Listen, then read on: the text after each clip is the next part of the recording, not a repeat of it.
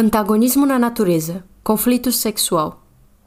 O sexo entre os animais na natureza é muitas vezes antagônico. Isso acontece porque os interesses sexuais dos animais conflitam.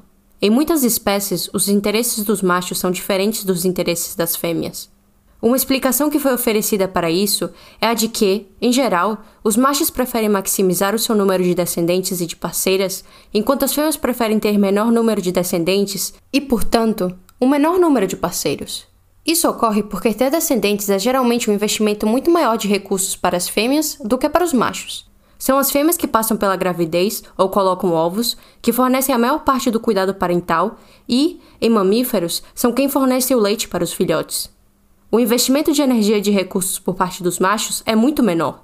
Os machos, portanto, tendem a adotar uma estratégia reprodutiva que foca em maximizar o seu número de parceiras, enquanto as fêmeas tendem a adotar uma estratégia que consiste em ter um menor número de parceiros, mas com maior qualidade. Essa simetria nos interesses conduz ao conflito sexual, no qual os machos coagem as fêmeas a acasalarem com eles, forçando-as fisicamente, assediando-as até que cedam ou punindo recusas ao acasalamento. O antagonismo sexual entre machos e fêmeas é tão difundido que foi comparado a uma corrida armamentista sexual. E acredita-se que tem sido uma causa tanto de dimorfismo sexual, diferenças físicas entre machos e fêmeas em uma dada espécie, e de especiação. A correção sexual é comum entre animais de muitas espécies, incluindo insetos, peixes, aves, tursiópes e primatas. A vítima geralmente luta e tenta escapar e é frequentemente mobilizada pelo atacante. Em alguns casos, isso resulta em ferimentos severos de ações como escalpelamento, arrancar a pele do topo da cabeça, entre aves aquáticas. As tentativas de estupro podem ser feitas individualmente ou em grupo, como nos voos de estupro feitos por grupos de marrecos. O risco de ferimento é alto e a severidade do ato pode levar ao afogamento do animal atacado. A continuação, investigaremos alguns tipos de coerção sexual empregues por machos de diferentes espécies e os efeitos negativos que isso tem nas fêmeas. Os métodos coercitivos empregues por animais machos variam amplamente, assim como variam os tipos de ferimentos mantidos pelas fêmeas. Elefantes marinhos do norte são extremamente poligínicos e sexualmente dimórficos. Os machos adultos, que podem pesar até 11 vezes o peso de uma fêmea adulta, lutam para controlar praias e harém de fêmeas. O comportamento de cortejar dos machos é direto e agressivo. Se a fêmea resiste, o macho aprenderá no chão com seu peso corporal massivo e morderá a parte de trás do seu pescoço até que ela se submeta. Isso pode resultar em ferimentos severos para a fêmea, incluindo feridas de mordidas, costelas quebradas e hemorragia interna.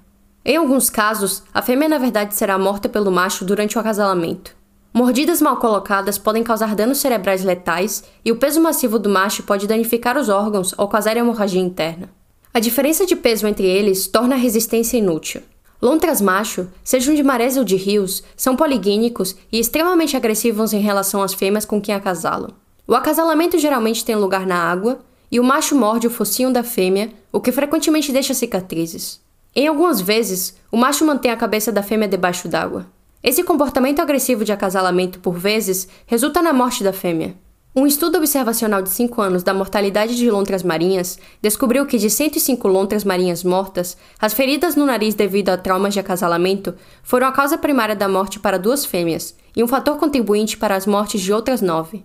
A correção sexual não está sempre contida dentro das espécies. As lontras marinhas também foram observadas estuprando bebês focas. 19 desses incidentes na Baía de Monterey, na Califórnia, entre 2000 e 2002 foram reportados. O infanticídio é uma estratégia reprodutiva comum de machos em várias espécies de mamíferos. Dado que as fêmeas muitas vezes não ovulam no período de lactação, é do interesse reprodutivo de um macho que assumiu um grupo de fêmeas matar os filhotes dos machos anteriores para tornar as fêmeas disponíveis para acasalarem com ele. O infanticídio foi observado em várias espécies de primatas, incluindo chimpanzés, orangotangos e babuínos, bem como em leões e ratos. O infanticídio é uma causa muito significativa de mortalidade infantil em algumas espécies de mamíferos. É a causa de 21% da mortalidade infantil em gorilas das montanhas, entre 31 e 38% em cenoptecos e aproximadamente 25% em leões. Um novo líder de um grupo de macacos, por exemplo, mata os filhotes do líder anterior. A despeito de terem sido bem-sucedidos em expulsar o antigo líder e tomarem controle do grupo, as fêmeas não acasalarão com eles enquanto elas ainda estiverem criando seus filhotes. Assim, o novo líder mata o máximo de filhotes que conseguir para acelerar o tempo em que as fêmeas irão acasalar com ele e para garantir que os esforços maternais delas sejam direcionados para criarem seus filhotes, em vez de os filhotes de um rival. A maioria das aves macho não possui genitália externa. Eles se acasalam balançando-se por em cima das fêmeas e tocando suas cloacas nas fêmeas, no que é conhecido como beijo de cloacas. Uma cloaca é uma abertura encontrada em muitos animais que é utilizada para funções digestivas, urinárias e reprodutivas. Isso torna a cópula forçada difícil. Existem aves machos, como patos, que desenvolveram um falo aparentemente para facilitar a cópula forçada. Isso gerou uma corrida armamentista sexual entre machos e fêmeas. O falo do macho torna mais fácil copular com fêmeas que não querem, e então derruba a habilidade da fêmea de escolher um parceiro. Isso conduziu a uma pressão seletiva nas fêmeas. Aquelas que são mais aptas a evitar a cópula forçadas estão mais aptas a escolherem parceiros de boa qualidade, aumentando assim o seu sucesso reprodutivo.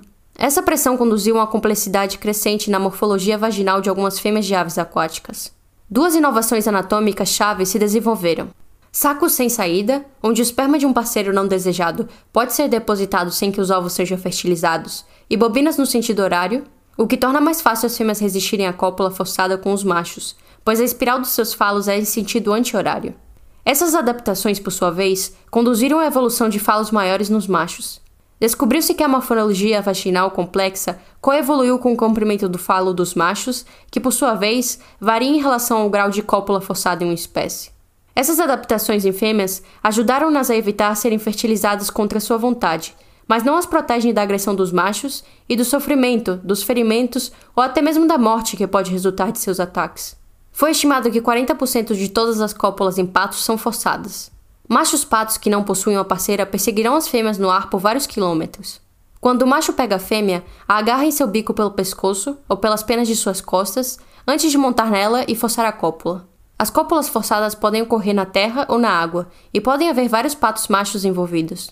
As fêmeas resistem e podem ser feridas ou até mesmo mortas durante as cópulas forçadas. Em relação aos grupos que atacam na água, por exemplo, o resultado pode ser a fêmea se afogando. Machos do besouro Calazubrucus maculatus possuem espinhos esclerotizados em seus genitais, que eles utilizam para superar a resistência das fêmeas ao acasalamento, para penetrar o duto copulatório e para se ancorarem no lugar para prevenir a fêmea de escapar. Além disso, esses espinhos muitas vezes ferem a fêmea, possivelmente para tornar menos provável que ela copule com outros machos. Isso é um exemplo de acasalamento traumático, em que um comportamento de acasalamento do macho que é danoso para a fêmea melhora a aptidão reprodutiva do macho. Nos besouros calosubrucos maculatus, essa relação sexual antagônica conduziu uma corrida armamentista reprodutiva, na qual machos e fêmeas desenvolveram várias adaptações. Por exemplo, com os machos desenvolvendo pênis com espinhos e as fêmeas desenvolvendo um forro mais duro para o seu trato reprodutivo. Besouros mergulhadores da família Diticida são insetos predadores que vivem na água. Apesar de passarem boa parte de seu tempo na água, são dependentes do oxigênio da atmosfera. Eles precisam retornar à superfície depois de 8 a 15 minutos para reabastecer os seus suprimentos de oxigênio. Existem várias adaptações anatômicas e comportamentais que são plausivelmente explicadas pelo antagonismo sexual entre machos e fêmeas. Os machos não se envolvem em nenhum comportamento de cortejo. Em vez disso, eles simplesmente agarram as fêmeas que estão passando. As besouro fêmeas resistem nadando erraticamente e violentamente em uma tentativa de sacudir o besouro macho. Os machos de algumas espécies desenvolverão taças de sucção como adaptações de suas pernas dianteiras que os ajuda a segurar as fêmeas que resistem. Para forçar as fêmeas a se submeterem ao acasalamento, os machos as sacodem violentamente e as mantêm submersas na água. Durante a cópula, apenas o macho possui acesso ao oxigênio. Depois disso, o macho vigiará a fêmea por pelo menos 6 horas para garantir que ela não acasale contra o macho durante esse período, garantindo assim a sua própria paternidade. Durante a fase de vigia pós-copulatória, o macho mantém a fêmea submersa apenas periodicamente virando-a para cima e colocando-a acima da superfície para que ela possa reabastecer seu suprimento de oxigênio. Os andarilhos das águas são uma família de insetos que vivem na superfície da água. Na maioria das espécies de andarilhos das águas, a genitália da fêmea é exposta e os machos acasalam com as fêmeas montando nelas à força e inserindo seus genitais na abertura vulvar da fêmea. As fêmeas dessa espécie, entretanto, desenvolveram um escudo protetor sobre seus genitais, tornando impossível os machos as coagirem fisicamente ao acasalamento, uma vez que o acasalamento não pode acontecer a menos que a fêmea exponha seus genitais. Então, em vez de acasalar forçosamente com as fêmeas, os machos dessa espécie usam a intimidação para coagir as fêmeas a acasalarem. O macho começará montando sobre a fêmea.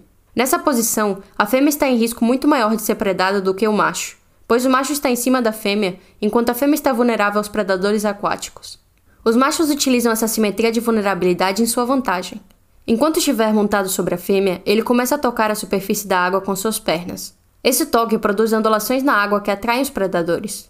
Por causa do perigo colocado para a fêmea pela aproximação dos predadores, é do interesse dela sucumbir à cópula quanto antes. Uma vez que ela sucumbe e expõe sua genitália, o macho cessa de bater na água e começa a casalar com a fêmea que agora cede.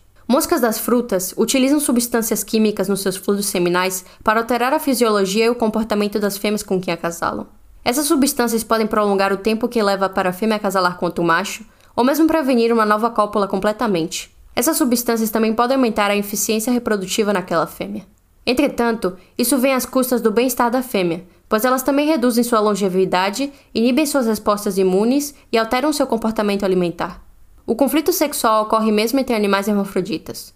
Um exemplo é uma espécie de palteminto hermafrodita. Cada indivíduo possui dois pênis e ovários e é capaz de fertilizar ou de ser fertilizado por outro palteminto. Entretanto, assim como acontece nas espécies sexualmente diferenciadas, o parceiro que é fertilizado incorre em custos muito maiores do que o parceiro fertilizador. Plautemintos hermafroditas, portanto, se envolvem no que é conhecido como esgrima de pênis. Esse é um comportamento no qual dois plautemintos lutam para fertilizar o outro perfurando a epiderme do outro e inserindo o sêmen, enquanto evitam serem eles próprios fertilizados.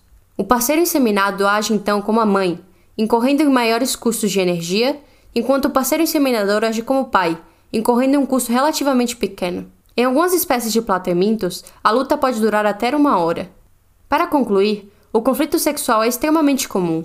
É encontrado em muitas espécies de plautemintos a patos, de chimpanzés a besouros.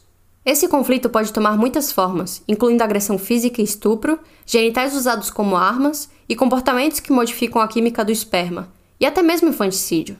O dano que isso causa varia em intensidade e pode incluir sofrimento intenso, trauma emocional, ferimentos físicos e morte.